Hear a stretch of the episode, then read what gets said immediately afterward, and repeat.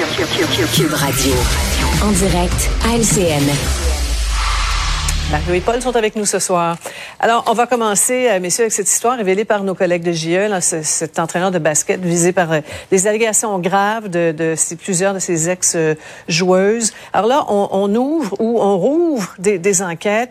Donc, Paul, pendant 30 ans, là, euh, il y a eu des plaintes, mais ça n'a abouti à rien. Oui, c'est ce qui est troublant particulièrement dans ce que nos collègues de, de JE nous ont fait voir euh, vendredi. Sophie, je regardais euh, l'émission, puis ça me rappelait à quel point la, la pertinence, l'importance de ce genre d'enquête journalistique pour, pour débusquer des situations d'abord inacceptables, puis aussi faire avancer la société, parce qu'on verra ce qui va sortir de, de tout ça.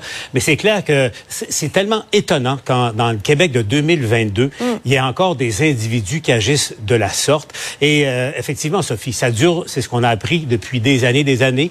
Nos collègues de TV Nouvelles ont appris maintenant qu'il y a au moins huit joueuses, ils n'en ont pas sept, mais mm. huit, euh, qui, qui, se plaignent du comportement de, de cet homme, euh, Danny Vincent. Et à l'ajoute, on en discutait, puis Stéphane Bédard soulevait un autre point également. C'est pas un geste isolé, là. c'est pas un cas isolé, c'est-à-dire, rappelons-nous, c'est Jeff Saint-Laurent, il n'y a pas si longtemps, comportement à peu près comparable aussi, euh, sous enquête. Est-ce qu'il n'y a pas lieu d'entreprendre une réflexion très, très sérieuse sur le niveau de sport qui est pratiqué, l'approche des coachs, particulièrement quand c'est question d'un homme seul qui coach une équipe de, de, de jeunes mm. femmes? C'est troublant, Sophie. C'est troublant. Mario, qu'est-ce qui te frappe le plus dans toute cette affaire-là?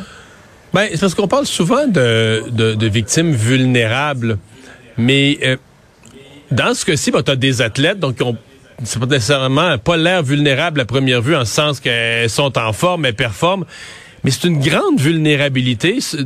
Son rêve, tu sais, quand tu es accroché à ton rêve d'aller aux Olympiques ou de, de, de jouer, je sais pas, collégial 2A ou de jouer à l'autre niveau, et tout à coup, l'entraîneur devient ton seul tremplin. Si tu veux te rendre là, si lui, là, il veut t'empêcher de te rendre, là, c'est fini. Il va dire au supérieur que t'es pas bonne, il va te laisser, sa, il te fera pas jouer sa ligne de départ, sais. Donc là, il y a un individu qui a un pouvoir énorme et des personnes qui, même si elles sont des athlètes de haut niveau, admirées peut-être dans leurs écoles, en grande forme physique, elles sont néanmoins très, je dis elles, parce que là, on parle de femmes, mais c'est aussi vrai dans les sports masculins, ça devient des personnes, par leurs ambitions, qui deviennent très vulnérables. Donc, quand on dit que le coach est en position d'autorité, j'appellerais quasiment ça de la surautorité. Il est en, autorité comme mm-hmm. entraîneur, mais en autorité aussi par sa capacité de vie ou de mort sur le rêve de ces jeunes-là. Ce message-là est à toutes les fédérations sportives, pour direction d'établissement. Ils doivent garder ça en tête dans leur supervision de ces gens là, qui ont une espèce de super pouvoir. Ouais. Comme de l'argile. Hein? Euh, ces entraîneurs-là font à peu près ce qu'ils veulent avec ces jeunes-là. Ils sont extrêmement manipulables en même temps. Enfin, espérons de voir euh, que ces enquêtes-là donnent des résultats et, rapidement. Parlons des, euh, des 12 travaux d'Astérix Drainville. Là. manque de personnel qualifié, décrochage, vétusté des, des écoles, la, toute la question du plomb dans l'eau, la ventilation aussi, n'oublions pas.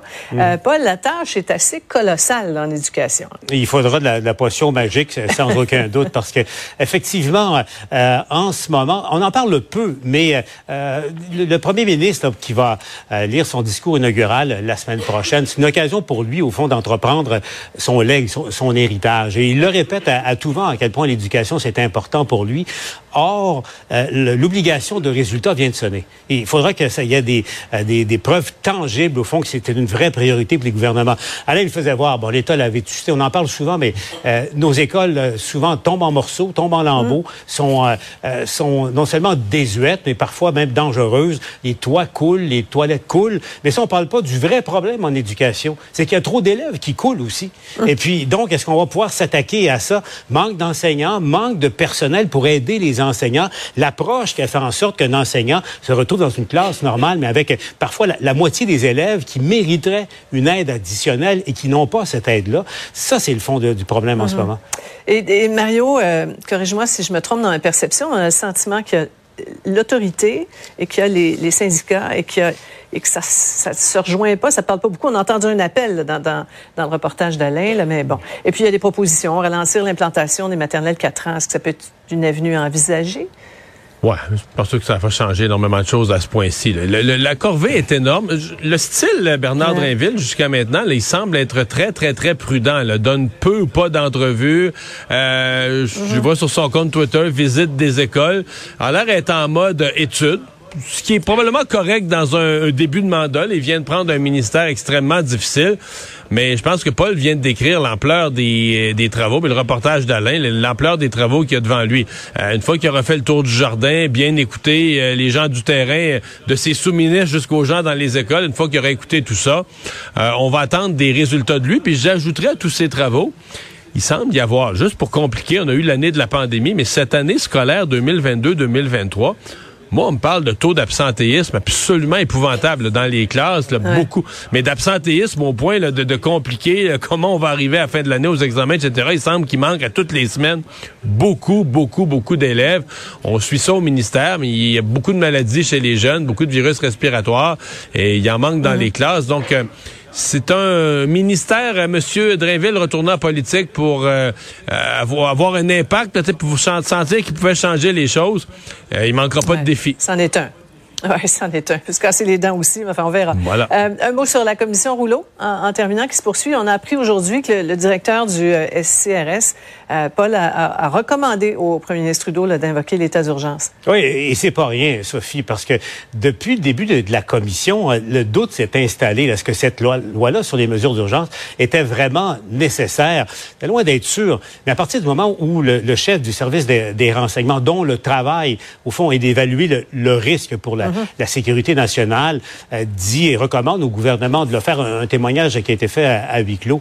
Euh, je pense que ça, vient pratiquement de, clore euh, la question parce que, fond, c'est tout simple, Sophie. Y avait-il un risque à prendre. Si l'individu responsable de veiller à la sécurité nationale vous dit attention, il y a des éléments qui ont infiltré les camionneurs et, mm. qui peuvent poser un, problème ou un, défi majeur en termes de mm-hmm. sécurité, euh, est-ce qu'un gouvernement peut prendre la moindre chance sur ces questions -là? On va entendre en tout cas plusieurs euh, ministres cette semaine. Justin Trudeau en conclusion le vendredi. Tu surveilles quoi, Mario? Ben, c'est beaucoup. On va écouter tous les ministres, la ministre des Finances, le ministre de la Justice. Le ministre de la Justice, ça va être intéressant, là, ses interprétations, tout ça. Mais en bout de ligne, le clou de la semaine, le clou de la commission, c'est Justin Trudeau. Là. Quand un premier ministre passe devant une commission d'enquête, tout le monde regarde, tout le monde écoute.